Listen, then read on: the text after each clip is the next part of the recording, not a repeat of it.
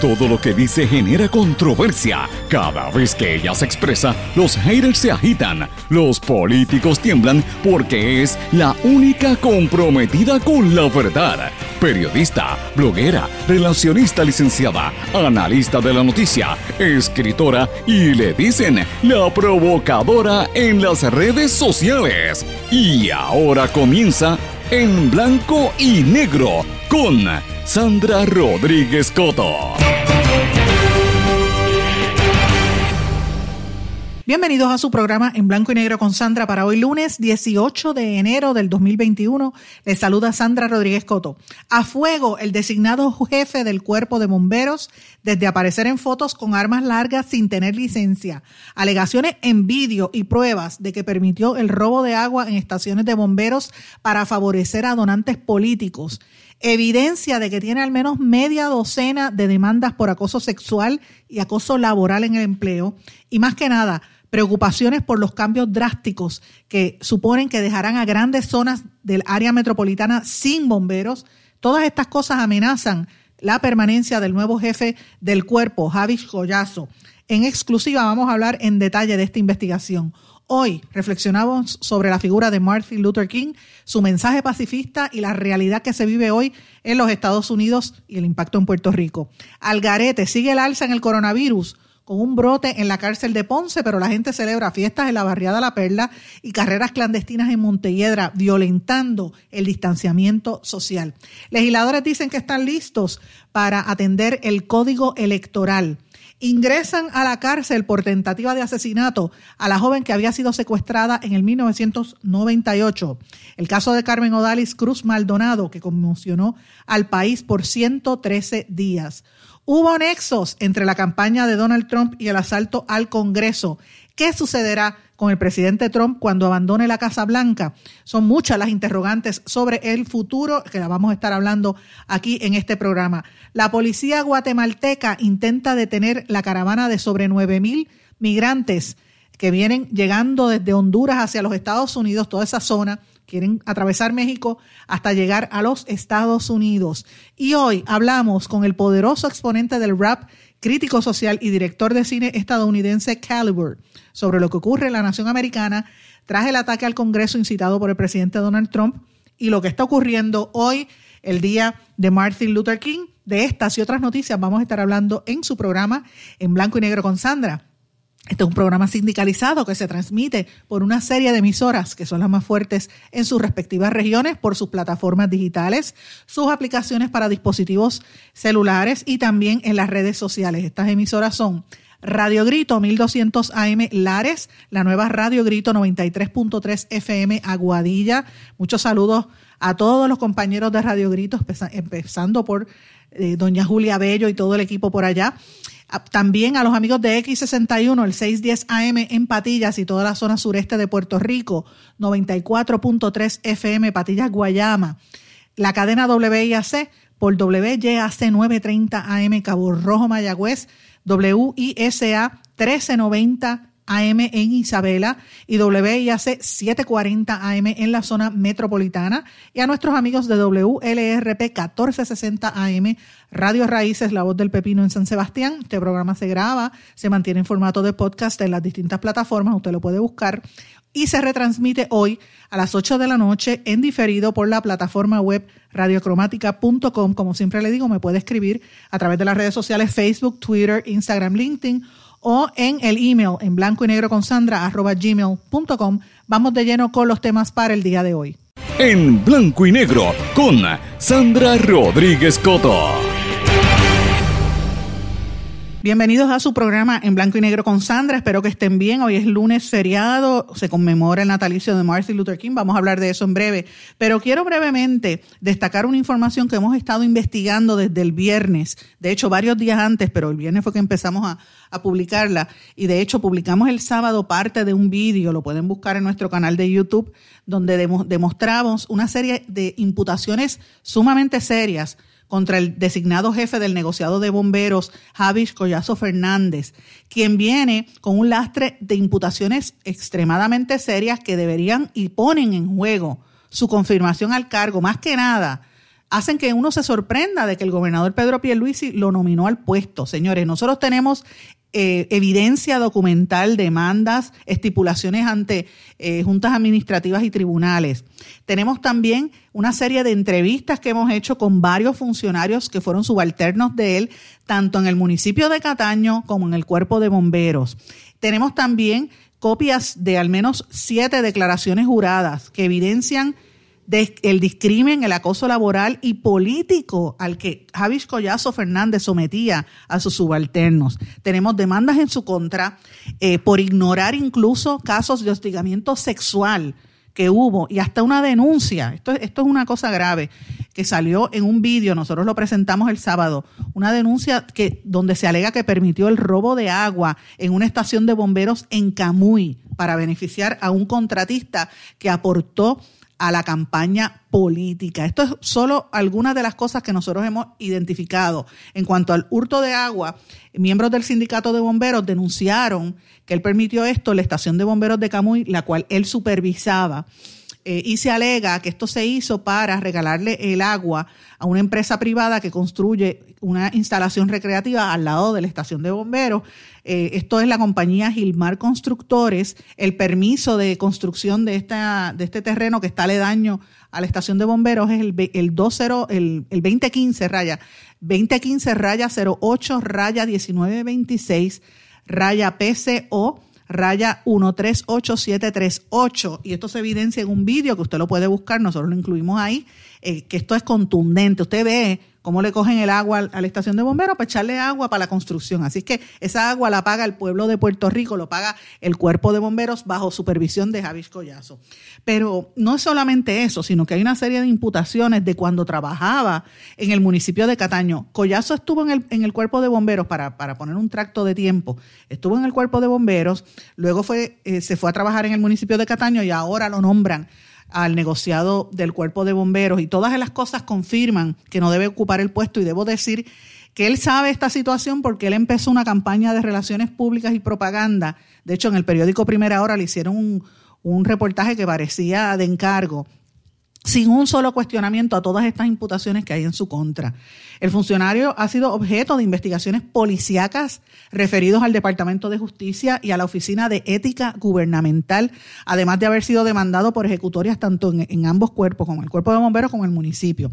En enero él fue dirigido, eh, nombrado, ¿verdad?, a principios de este año a dirigir el Cuerpo de Bomberos y rápidamente empezó a hacer cambios. Anunció que contempla cerrar o consolidar una serie de estaciones de bomberos que sirven a la zona metropolitana y esto es preocupante a nivel interno porque dejaría grandes áreas de poblaciones como en el área metropolitana como Carolina, Bayamón y San Juan, sectores de estos tres municipios sin estaciones de bomberos.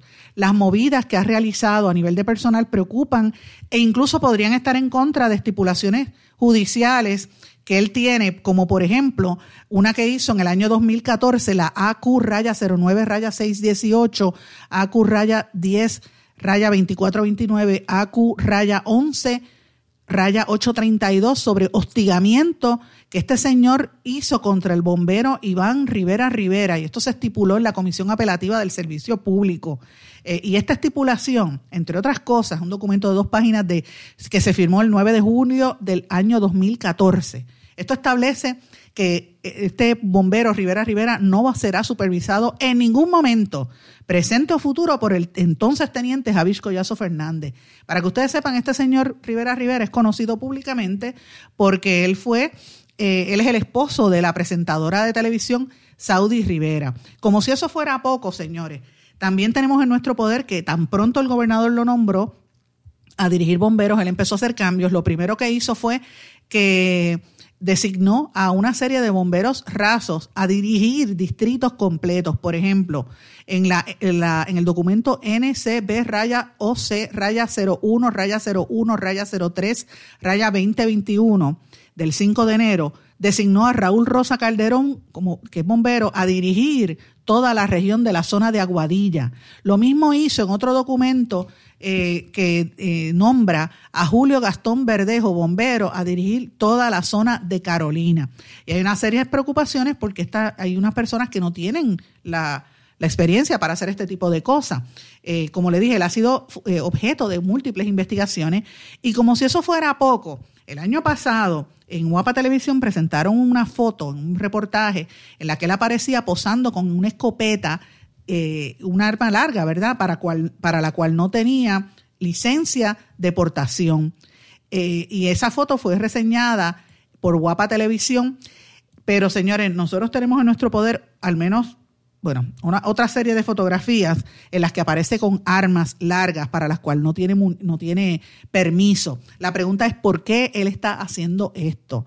¿Quién le dio autorización para hacer esto? A él se le imputa también haber estado presente en, la, en el operativo policíaco donde se intervino con una gallera clandestina en el que estuvo el alcalde de Cataño, aunque él no negó, pero la evidencia es que estuvo allí, lo, fue arrestado el alcalde y se imputaba, ustedes recordarán, eso lo taparon después de las, cercano a las elecciones, y se le imputaba que hubo eh, un operativo donde se incautó incluso, droga en un, en un, vehículo cerca o al lado de esa, eh, de esa estación de, de, de, esa, ¿cómo se llama?, gallera clandestina en el área de Cataño. Así es que estas son algunas de las cosas que imputan a este señor Javish Collazo Fernández que ponen en riesgo su confirmación. La pregunta es por qué él no, por qué no, no da estas explicaciones, por qué el gobernador Pedro Pierluisi lo ha nominado para el puesto y más que nada, por qué el silencio? ¿Por qué están haciendo este operativo para tratar de limpiarle su cara, limpiar su imagen? Tenemos mucha más evidencia. Con mucho gusto estaríamos dispuestos a recibir su contestación si contesta el teléfono el señor Javis Collazo o si nos cita para una entrevista, con muchísimo gusto vamos a, presentar su punto de vista, pero llevamos desde el, desde el jueves en la tarde, para ser precisa, buscando esa esta contestación y él no da cara. Pero ese, ese es el nuevo jefe de cuerpo de bomberos para que ustedes vean más de lo mismo. Vamos a cambiar el tema, mis amigos, porque hoy es lunes, es feriado, el día donde se conmemora la vida de Martin Luther King y yo quiero que ustedes escuchen esto. A great American in whose symbolic shadow we stand today signed the Emancipation Proclamation. This momentous decree came as a great beacon light of hope to millions of Negro slaves who had been seared in the flames of withering injustice. It came as a joyous daybreak to end the long night of their captivity. But 100 years later, the Negro still is not free. 100 years later, the life of the Negro is still sadly crippled by the manacles of segregation and the chains of discrimination. 100 years later, the Negro lives on a lonely island of poverty. I have a dream that one day this nation will rise up and live out the true meaning of its creed. We hold these truths to be self-evident that all men are created equal. Eso es parte del histórico discurso I Have a Dream de Martin Luther King, que la gente siempre lo recuerda por esto. ¿Quién era Martin Luther King? Para los que no lo sepan, nacido un día como hoy, Martin Luther King es el único estadounidense que no es presidente o no ha sido presidente de la nación americana y es reconocido con un día de fiesta como es el día de hoy. Es un, era un pastor estadounidense de la Iglesia Bautista y se desarrolló como un activista social, cultural y por los derechos civiles, más que nada, de los afroestadounidenses, pacifista en contra de la guerra de Vietnam y de la pobreza en general y obviamente él luchó toda su vida por evitar la segregación y por promover la paz. De hecho, fue condecorado con el Premio Nobel de la Paz en el 1964. Y eh, debo decir que en dos ocasiones Martin Luther King estuvo en Puerto Rico, en el año 1962 y en el año 1965. Ambas veces estuvo invitado por la Universidad Interamericana y estuvo incluso también en la Universidad de Puerto Rico presentando unos mensajes bien significativos sobre la desigualdad, la pobreza, incluso hasta el estatus de Puerto Rico. Entre las cosas que eh, recuerdan de la vida de, Martin Luther King fue que en esa época, en, el año, en los años 60 y 50, él promovió, esto fue para el 55, un boicot de, los, de las guaguas, de los autobuses en Montgomery. Ayudó también a crear la conferencia de líderes cristianos de los estados del sur de los Estados Unidos y provocó una marcha en Washington por el trabajo y la libertad, que es donde él dio ese discurso de yo tengo un sueño, I have a dream, el cual se extendió por toda la nación americana como un mensaje de lo que es la conciencia pública y la, la, necesidad de los derechos civiles y a raíz de su, de su esfuerzo se logró la promulgación de la Ley de los Derechos Civiles del año 1964 y la, Ley del Derecho al Voto del 65, que, que, permitió que las personas negras de la raza negra pudiesen votar. Y de hecho, a él lo asesinaron precisamente porque él era un luchador en contra de, la segregación racial. Hay muchas teorías sobre su, su, asesinato, si fue premeditado, si fue el FBI, si fueron los rusos, no, muchas teorías, si fueron los mismos negros, pero él lo mataron eh, y, obviamente fue eh, asesinado en el 1968 y su magnicidio se considera uno de los peores del siglo XX eh, y a él posteriormente se le, se le dio el título póstumo de la Medalla Presidencial de la Libertad por el presidente Jimmy Carter en el 1977 y después le dieron la medalla de oro del Congreso de los Estados Unidos en el 2004. Desde el año 86 es que se conmemora el Día de Martin Luther King como un día festivo. Y lo que es importante para que la gente lo, tenga en contexto, siempre que se hablan de los pacifistas, hablan de Gandhi. Gandhi fue una, figura que, que Martin Luther King trató de emular en su vida. Gandhi era el, líder eh, pacifista también de la India. Eh, en el caso de Martin Luther King, en todo el mundo su trabajo y su esfuerzo es reconocido. Él, fue contemporáneo de Malcolm X, que también fue un líder en contra del racismo, pero Malcolm X era, también fue asesinado, Malcolm X era más radical, él entendía que no podían ser eh, eh, serviles. Y de hecho él insultaba a Martin Luther King, que lo catalogaba como un Uncle Tom, como si fuese un mayordomo de los blancos americanos, ¿verdad? Porque eh, Martin Luther King decía que de qué vale el, buscar una supremacía negra que iba a ser tan mala como la supremacía blanca, que lo que se debía buscar era la igualdad de los hombres y mujeres. Eh, de, las diferentes razas y etnias, porque todos eran hermanos. Él, los mensajes que él dio en Puerto Rico fueron bien importantes. Yo estaba repasándolos durante el día de ayer y de verdad son eh, mensajes visionarios. Una vez yo estuve de viaje en Inglaterra y a mí me sorprendió que en la catedral, la, iglesia principal de la iglesia de, la religión anglicana en, en Londres, tenían unas figuras de las personas más importantes a través de la historia de los distintos continentes representando lo que era la paz. Y por el continente americano, la figura que tenían era Martin Luther King. Y yo le pregunté a los ingleses, ¿por qué tienen a Martin Luther King? Y ellos decían, ¿por qué no? Porque él fue, su, legado fue un mensaje de esperanza. Y uno tiene que preguntarse, a él lo asesinaron en el año 68, eso van a ser ya 52 años de su asesinato, lo mataron en, Tennessee.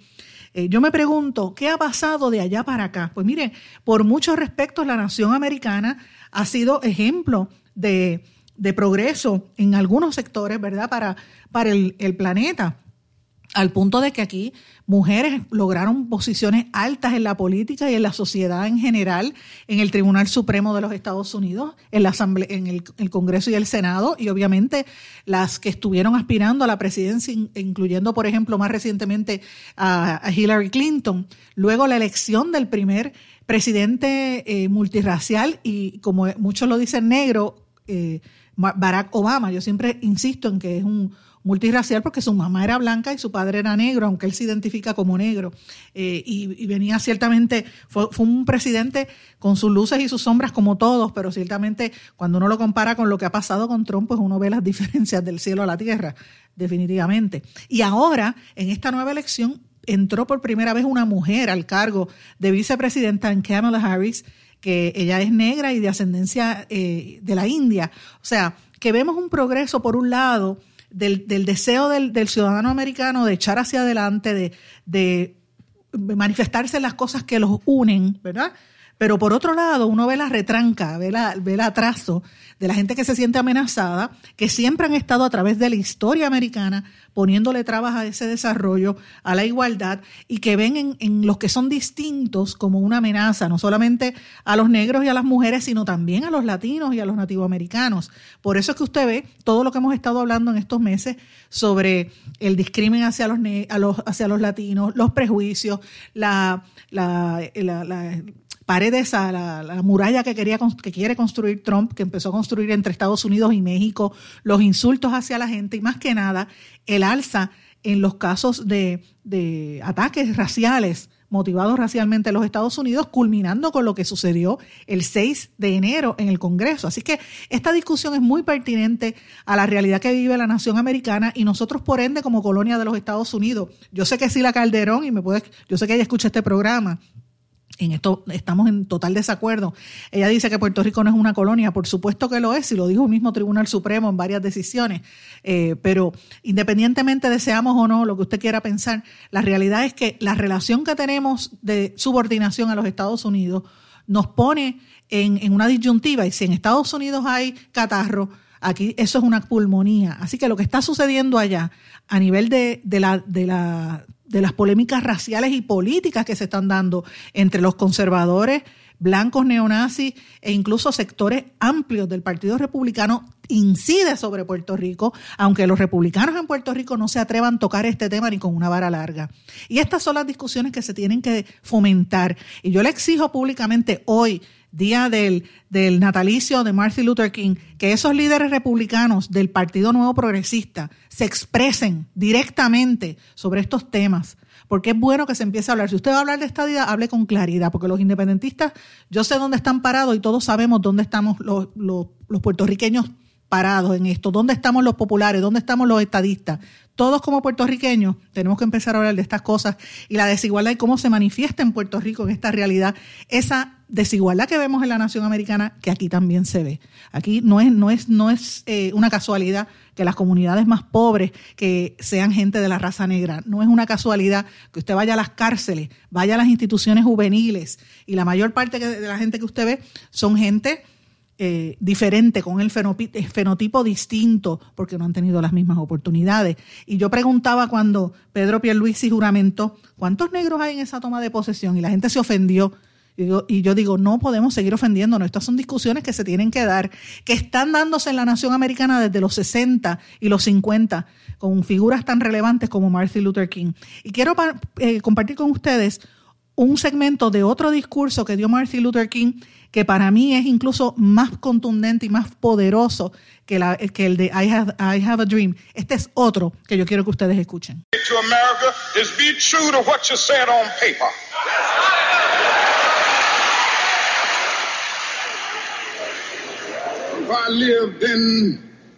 China maybe I could understand some of these illegal injunctions. Maybe I could understand the denial of certain basic First Amendment privileges because they haven't committed themselves to that over there. But somewhere I read of the freedom of assembly. Somewhere I read of the freedom of speech. Somewhere I read of the freedom of press.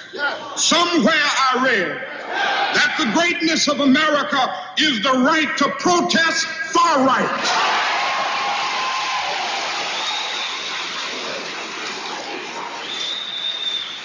And so, just as I say, we aren't going to let any dogs or water hoses turn us around, we aren't going to let any injunction turn us around.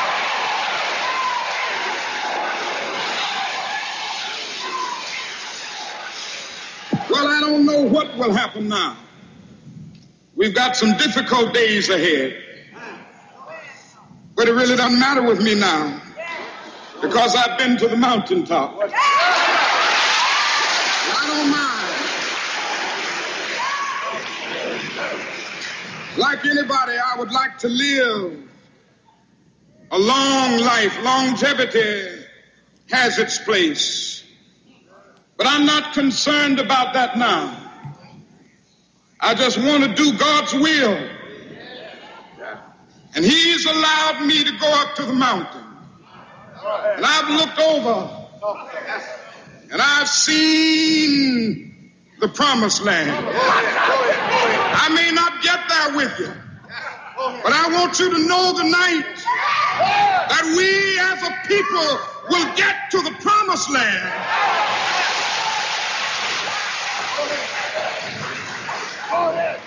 So I'm happy tonight. I'm not worried about anything. I'm not fearing any man. Mine eyes have seen the glory of the coming of the Lord.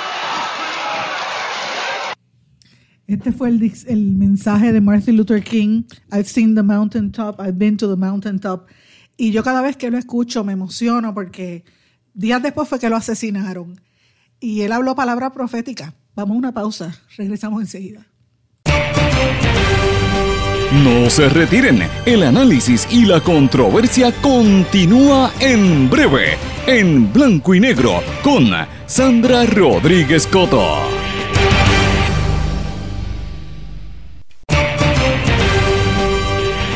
Y ya regresamos con el programa de la verdad, en blanco y negro, con Sandra Rodríguez Coto.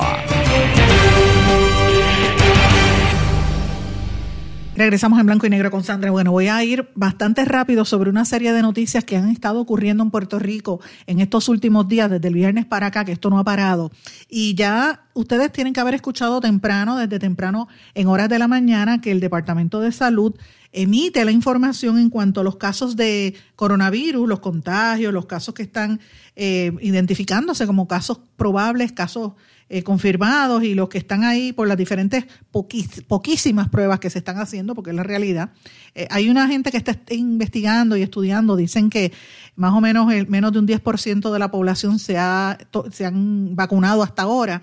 La realidad es que hay un problema con las estadísticas y yo lo llevo diciendo semana tras semana cada vez que hago un vídeo, lo repito en este programa, y es que arroja muchas dudas el tema de las estadísticas cuando, por ejemplo, la semana pasada estuvimos casi todos los días reportando fallecimientos que ocurrieron en octubre. ¿Verdad? Y esa es una pregunta que yo me tengo que hacer. ¿Qué es lo que está pasando y qué pasa con las pruebas de COVID? Si se está utilizando el tema de las vacunas de la misma manera que se está trabajando el tema de las pruebas de COVID, pues miren, déjenme decirle que estamos muy mal. Y yo tengo que decirles algo. Yo he estado conversando con una serie de médicos en Puerto Rico desde el jueves, viernes y el sábado.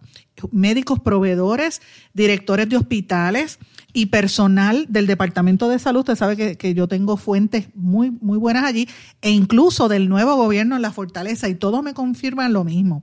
Hay una situación que ya es, ya es evidente, ya todo el mundo la sabe, con las vacunas, no dan, pues son muy poquitas las vacunas que están llegando aquí. Y hay otro problema adicional con esto el protagonismo de la Guardia Nacional, que sí es importante que esté distribuyendo y, abriendo, ¿verdad?, los centros para vacunación, pero por otro lado, la distribución de las vacunas se las están dando a gente que no necesariamente son los que tienen el mayor acceso a los pacientes, uno, y dos, se está dando desde un, punto de vista que no es claro, no hay claridad en la información. Por ejemplo, la, Guardia Nacional recibe eh, alrededor de 38 millones de dólares por este proceso de, la logística de las vacunas. Y eso pues uno lo puede entender.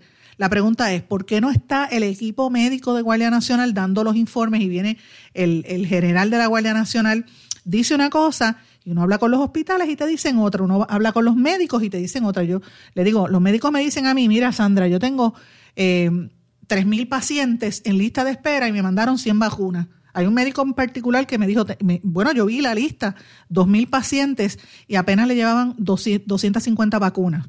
E, eso es, mire, mejor. Si no han llegado las vacunas de Estados Unidos porque el gobierno de Trump las tiene aguantadas, pues no lo anuncie para que la gente se proteja y vamos a vacunar al personal médico. Pero vemos aquí, y esto me consta, que hay universidades que están vacunando estudiantes, quieren empezar a vacunar hoy a los, a los maestros y todavía aquí hay enfermeras y médicos y policías que no tienen las vacunas. Entonces, esto lo tengo que atar al interés económico que hay detrás del tema. señores, porque aunque la vacuna es gratis y por lo general cada dosis eh, antes era 6 dólares, ahora le pagan 44 dólares por los procesos de administración. Así que hay muchos hospitales que están viendo esto de las vacunas como un dólar y centavo. Aquí hay hospitales en precario con problemas económicos que hacen el cálculo, bueno, si vacuno dos mil son 80 mil pesos que me meto, si vacuno cinco mil, medio millón de pesos. Y así usted va a ver los, los, los hospitales buscando el dinero, buscando eso, no solamente hospitales. De hecho, entre ese grupo cae la Escuela de Medicina de Ponce, el Centro 330 de la Montaña, el Presby el Hospital IMA, por mencionar algunos, ¿ok? Y aquí hubo una reunión el viernes en la Fortaleza que estuvo el secretario de Salud con un grupo de médicos y enfermeras también que están preocupadas porque dice, mira, si le van a repartir a cierta gente, al grupo Voces, etcétera, pues que lo hagan ellos, pero entonces a nosotros no nos pongan en lista de espera para que en, en los centros médicos, en los centros 330 y en, la, en los mismos IPA no se repartan o en los hospitales no se repartan o no se, no se vacune a la gente si van a utilizar otros, otros centros. La realidad es que hasta que no lleguen las vacunas, esta situación no se puede resolver. Y yo creo que es importante que de Fortaleza y del Departamento de Salud salga un mensaje contundente. Fíjense que esta semana la gente estaba al garete. Primero se reportó un brote en la cárcel de Ponce. Y en ese brote se registraron 35 eh, confinados que dieron positivo al, al coronavirus en la Ponce 676. Eh, y eso lo dio la secretaria de Rehabilitación y, Corrección y Rehabilitación, Ana Escobar. Interesante porque el presidente de Physician Correctional dice que habían eh, ¿verdad? realizado sobre 400 y pico, 450 pruebas moleculares y eso fue lo que arrojó. No es el primer brote, porque recordemos que hubo un brote que se reportó en una cárcel en Bayamón. Así que estamos hablando en la de Ponce y en la de Bayamón. ¿Qué está pasando en, los otros, en las otras cárceles? ¿Por qué no los vacunan a ellos? Porque están exponiendo también a, los oficiales de custodia y al demás, a, los demás empleados. A mí me consta de compañías que están teniendo eh, pacientes con coronavirus y los mandan una semana para la casa y después se tienen que volver a reportar y la gente está con mucho miedo. Entonces, por otro lado, tú ves a la gente al garete. Este fin de semana en San Juan, como no hicieron la fiesta de la calle San Sebastián, la gente se montó allí en tribuna y se fueron para la perla y el video era una cosa horrorosa. El secretario puso el grito en el cielo, el secretario Mellado. Lo mismo pasó en las carreras clandestinas en Montelledra. Entonces uno tiene que ponerse a pensar, ¿vale la pena mantener a la gente encerrada? Yo entiendo que Pierluisi no quiere hacerlo porque esto afecta a la economía, pero si la gente no se controla y son unos desordenados, pues entonces vamos a tener que hacer algo al respecto para evitar que en lo que llegan las vacunas la gente se vuelva loca y siga en las calles como si nada. Créame, me preocupa que estos jóvenes están tirándose a la calle sin, sin medir las consecuencias y esto es sumamente serio y bien preocupante porque el, el temor que uno siempre tiene es que en los, en los, hospitales haya un colapso como está ocurriendo en Estados Unidos y en otras partes del mundo. Y yo sé que hay, hay quien dice que todos que estamos bien. Bueno, la realidad es que hasta que yo no vea que la mitad de la población por lo menos está vacunada, pues uno no tiene un respiro, un alivio. Mientras tanto, tenemos que seguir pensando que estamos como el primer día, aunque suene difícil decirlo. Sí tenemos que pensarlo porque hay que cuidarse. Si usted no tiene vacuna, usted se tiene que cuidar. Y si usted se vacuna, también se tiene que cuidar porque eh, no sabemos las próximas las cepas del, coronavirus y en términos generales esto hay que hasta que toda la población no esté bien, pues no podemos regresar a la normalidad. Mientras eso sucede, la Cámara de Representantes están hablando que están listos para atender el código electoral, porque sabemos que hay una serie de problemas con, con lo que ha pasado. Este fin de semana lo reseñamos en la radio. Hay caos democrático en Guánica, en... en eh, en Guánica, en, en, Barranquitas también hubo problemas, en San Juan hay problemas, en Aguadilla, ustedes saben lo que pasó con, con, la, con Yanis Irizarry, eh, y en Culebra también, Barranquitas, Culebra, y obviamente el, caso que está llevando la candidata representante por el precinto 3 de San Juan, Eva Prados. Así que hay mucha controversia en cuanto a esto. Eh, obviamente Biden está preparándose ya para la toma de posesión el miércoles. Él propuso este fin de semana vacunar a sobre 100 millones de americanos en 100 días, eh, pero él está hablando de que quiere hacer resolucionar el tema del, del, COVID, pero a la misma vez promover una paz, una tregua entre las guerras que hay a nivel social en la nación americana. El vicepresidente eh, Mike Pence llamó por teléfono a Kamala Harris y le la felicitó y le dijo que le iba a ayudar. Entonces, mientras tanto se está anunciando que vienen 390 millones de dólares de fondos federales para alimentos ah, para los estudiantes en Puerto Rico durante la pandemia y la gente está esperando que llegue el nuevo incentivo sean 600 dólares o los 1.400 que ahora está eh, prometiendo Biden. Cualquiera de los dos siempre es bueno. Mientras eso sucede, este fin de semana en, el, en Estados Unidos, el gobierno de Trump efectuó la decimotercera ejecución federal. Ningún presidente en 120 años había alcanzado esa cifra.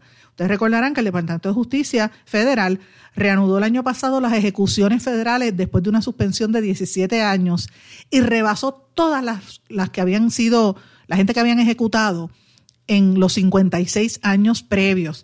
Y esto pues los pacifistas y la gente de derechos civiles están bien preocupados porque uno de los que mataron fue a Dustin Hicks, declarado culpable de ordenar unos homicidios de tres mujeres y no habían... Eh, eh, dicen que él era inocente, que estaba allí inocentemente. Habían unas impugnaciones en, su, en, ese caso. Otro de los que también eh, que mataron en, en, este, en estas ejecuciones, Lisa Montgomery, una mujer que había sido acusada de asesinar a una mujer embarazada y sacarle el bebé del vientre.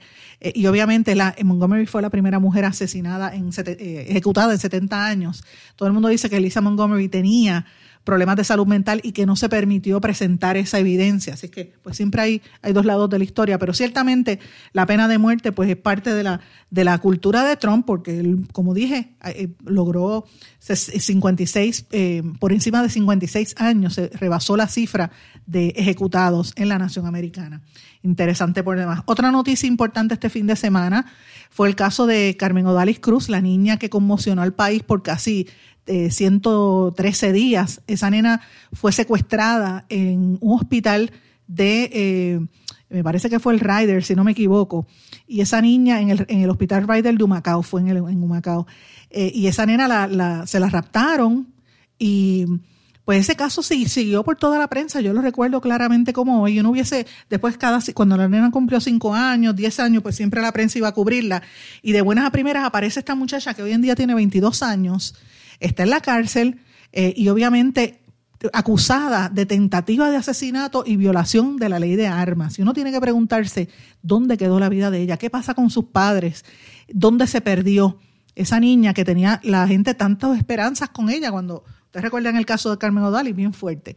Eh, y mientras tanto, en la discusión pública, aparte de esto que le he estado mencionando, eh, se concentra en lo que va a pasar en Washington en estos días. Todo el interés está allí. ¿Qué va a pasar con Donald Trump una vez salga del poder? Eso es una de las grandes preguntas, ¿verdad? Hay quien dice que él va a crear su propio eh, negocio, su propio medio de comunicación. Hay otros dicen que van a haber muchos procesos legales en contra de él y sus negocios y su marca Trump podría verse afectada. Así que ese es uno de los temas que está sobre el, sobre el tapete, ¿verdad? Y más que nada, todos los representantes, congresistas que estuvieron involucrados en lo que ocurrió en el Congreso, en el asalto del Congreso, ya se está confirmado que hubo nexos, incluso entre la campaña de Donald Trump y el asalto al Congreso. Muchos de los que fueron arrestados, que han sido identificados por vídeos, están diciéndole, eh, presidente, por favor, perdóneme, le piden perdón a Trump y dicen que el presidente fue quien le decían, usted dio las órdenes y nosotros le seguimos.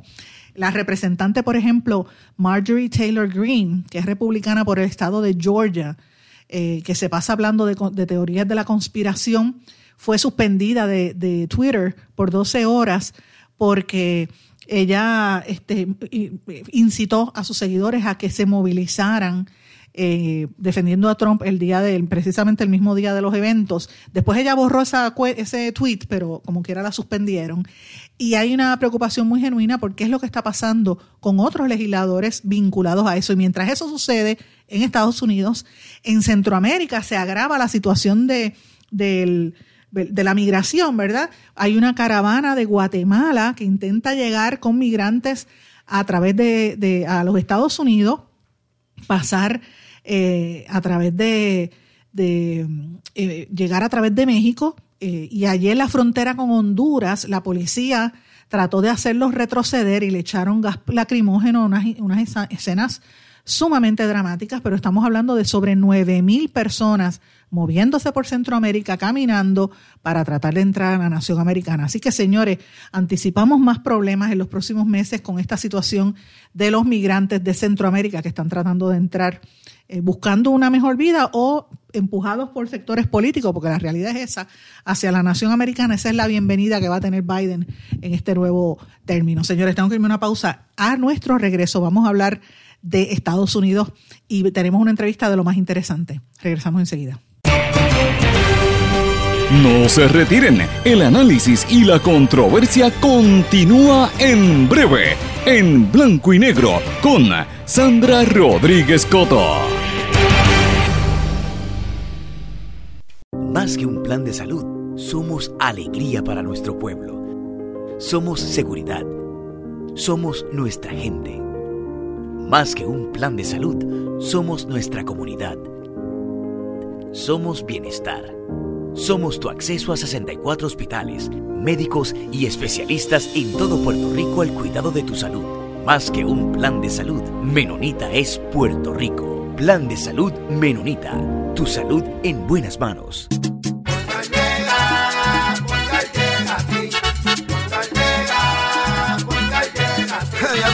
Eso es lo que te responden, pero ahora botaron la ola. Porque ya no importa en qué parte de la isla estés. Si tuviste un accidente, mi gente de Poingal le llega a tu casa o trabajo para que no te complique. Con servicio en todas partes de la isla y el mejor servicio al cliente. Por eso y mucho más, yo Piru lo digo, yo quiero Poingal. ¡Duro!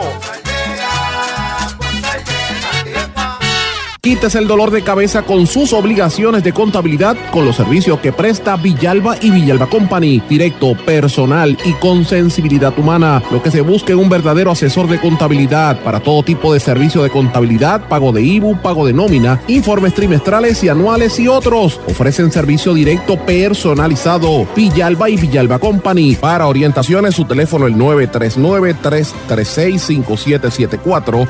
939-336-5774. 5774. Y ya regresamos con el programa de la verdad en blanco y negro con Sandra Rodríguez Coto. Regresamos en blanco y negro con Sandra. Mis amigos, quiero compartir con ustedes parte de una entrevista que tuve en el día de ayer en el vídeo con el exponente del rap Calibur. Calibur es un rapero una personalidad de las redes sociales y más que nada es como un comentarista social de la nación americana que tiene sobre 300 millones de seguidores en Instagram, YouTube, eh, Twitter y otras redes sociales, principalmente YouTube y, en Instagram, dirigido a la juventud. Y él vive en Washington. Yo lo quise invitar porque como primero como rapero, segundo como hombre negro que vive en la ciudad capital de los Estados Unidos, donde básicamente están en un estado de sitio desde la toma del Congreso, el ataque que hubo el día 6 de enero. Eh, pues quería saber cuál es su postura al respecto. Yo, de entrada, la entrevista les tengo que decir que es en inglés, para los que no la hayan podido escuchar, es en inglés, y me pareció sumamente interesante la, la, perspectiva de una persona que vive en Washington, que está experimentando ahora mismo el temor y, y, lo que nosotros vemos por televisión, él lo vive allí. Así que quiero compartir con ustedes lo que dijo Calibur. Asking me, why are you bringing this guy? Why? Yeah.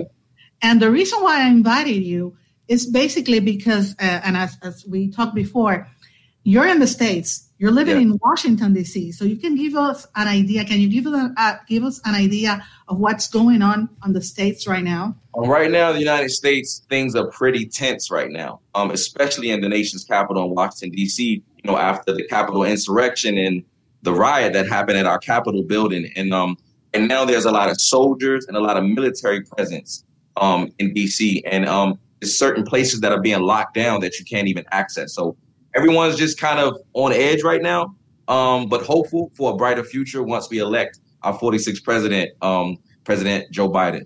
So do you feel do you feel safer now, or how do you feel when you see what's um, going on? I mean, you know, safety is kind of in the eye of the beholder. Um, I'm confident and I'm hopeful that you know we can have a, a, safe transition of power. But as a black man in America, I mean, safety is is, is up in the air at times. Yeah, I agree. I agree. Sometimes when when we, when you see what happens and um and watching from Puerto Rico, we're far away, but we're not that far. We're close, yes. but not that close. And we watch um what what's going on ever since, particularly the last few years, and especially after um the unfortunately events after George Floyd's death.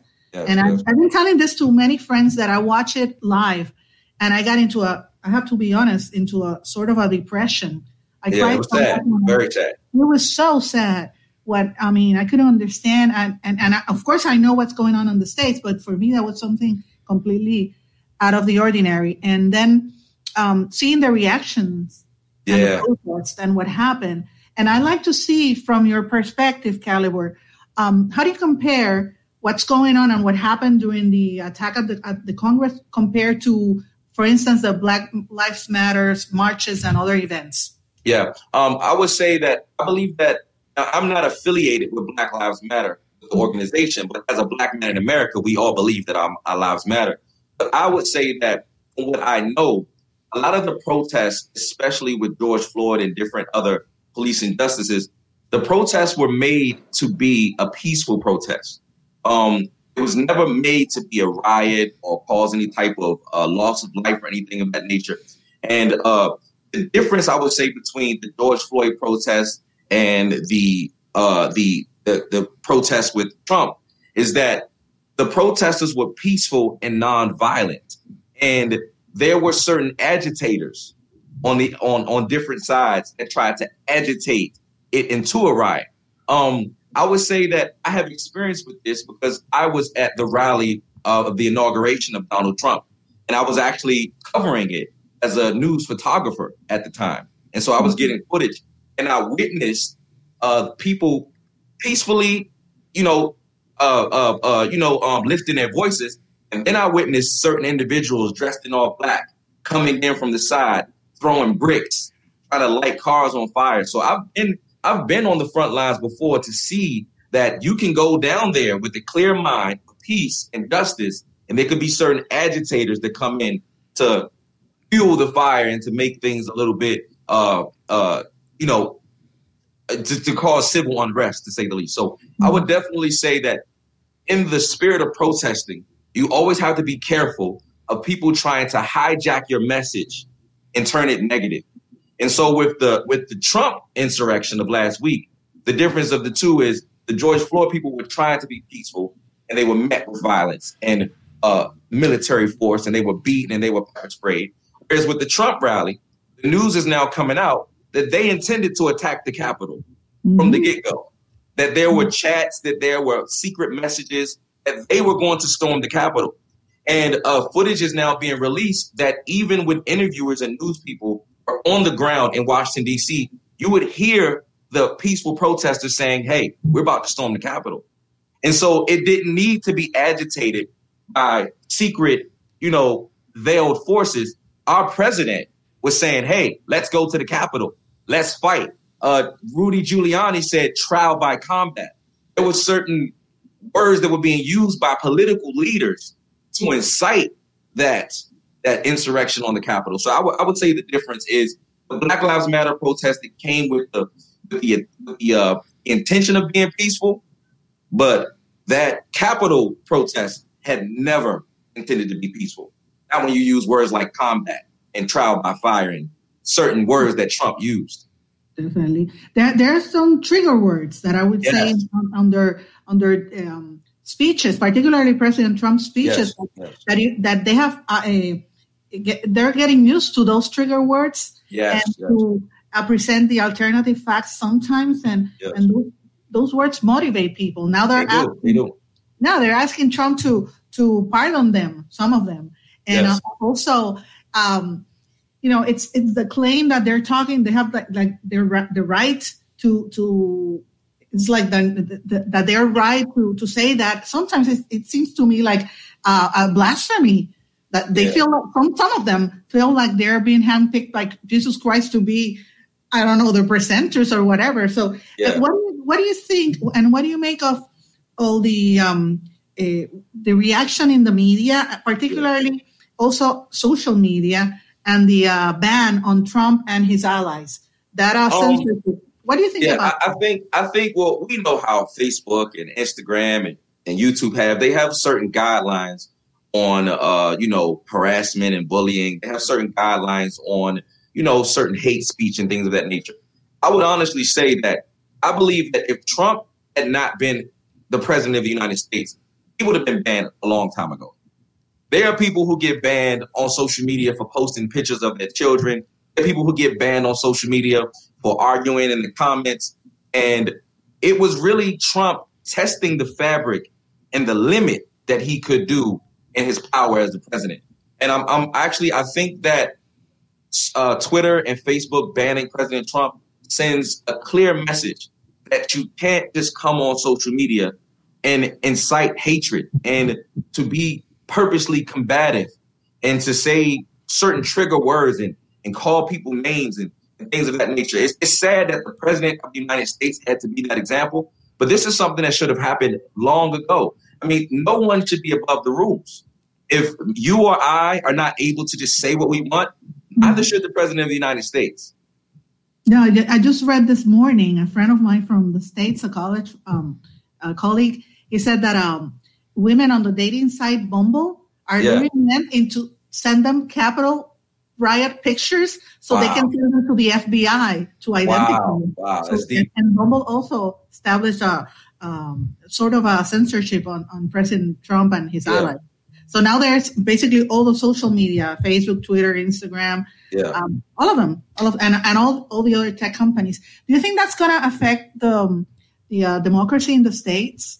I, I have a fear of such. Yes, I, I hope not, but it's a very it's a very thin line between freedom of speech and suppression.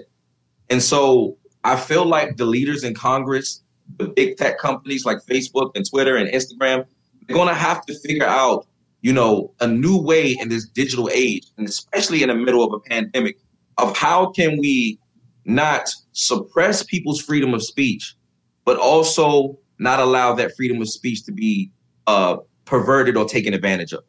You know, and so it, it there is growing fears with a lot of this suppression and a lot of this social media bannings that are happening that it may it may also put our civil liberties into uh into the into the limbo. You know.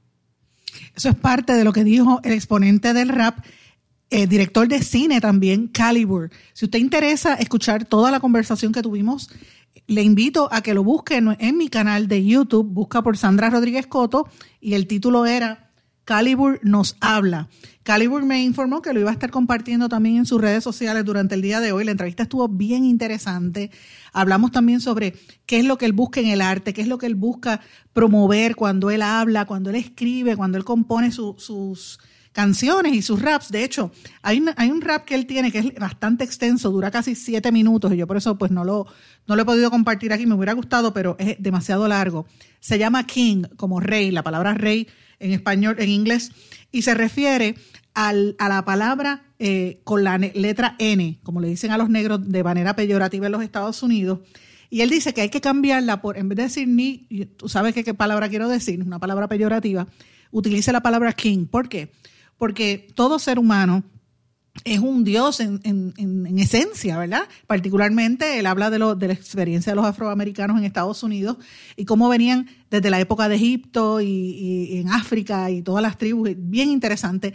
El vídeo tienen que verlo, está también en, en- en YouTube, se llama King, así mismo, búsquelo por Calibur. Y parece una película, como le dije, dura varios minutos y eh, empieza en una plantación de esclavos, de momento se va al siglo XX en Miami con los raperos y después vuelve para atrás con, con la época de, de Egipto, o sea, estaba fascinante. Así que les recomiendo que lo vean y lo hagan desde la perspectiva y escuchen la entrevista completa desde la perspectiva de lo que piensan los muchachos hoy en día, porque a veces cuando hablamos de la juventud, a mí me molesta a veces, dicen, "Ay, estos jóvenes que no están perdidos, ay, estos millennials, estos centennials, mire, a veces es bien negativo hablar así de los jóvenes. Uno no debe hablar así de los jóvenes. Lo- Los, jóvenes han tenido que experimentar mucha de la necesidad en estas últimas décadas y, y uno lo ve en su creatividad y cuando uno ve un exponente como este, que utiliza el vehículo que tiene de comunicación para educar, para promover el entendimiento, para promover que la gente razone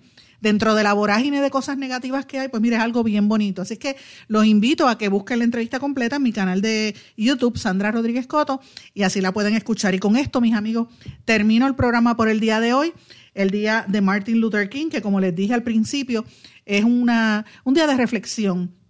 Como dijo Martin Luther King, juntos podemos aprender a vivir como hermanos o hermanas o juntos podemos aprender a morir como tontos. We, must learn to live together as brothers or perish together as fools. Debemos aprender a vivir juntos como hermanos o perecer todos como tontos. Eso lo dijo Martin Luther King. Mis amigos que pasen muy buenas tardes. Será hasta mañana en blanco y negro con Sandra. ¿Se quedó con ganas de más? Busque a Sandra Rodríguez Coto en las redes sociales o acceda a en blanco y negro.blogspot.com porque a la hora de decir la verdad solo hay una persona en la cual se puede confiar. Sandra Rodríguez Coto en blanco y negro.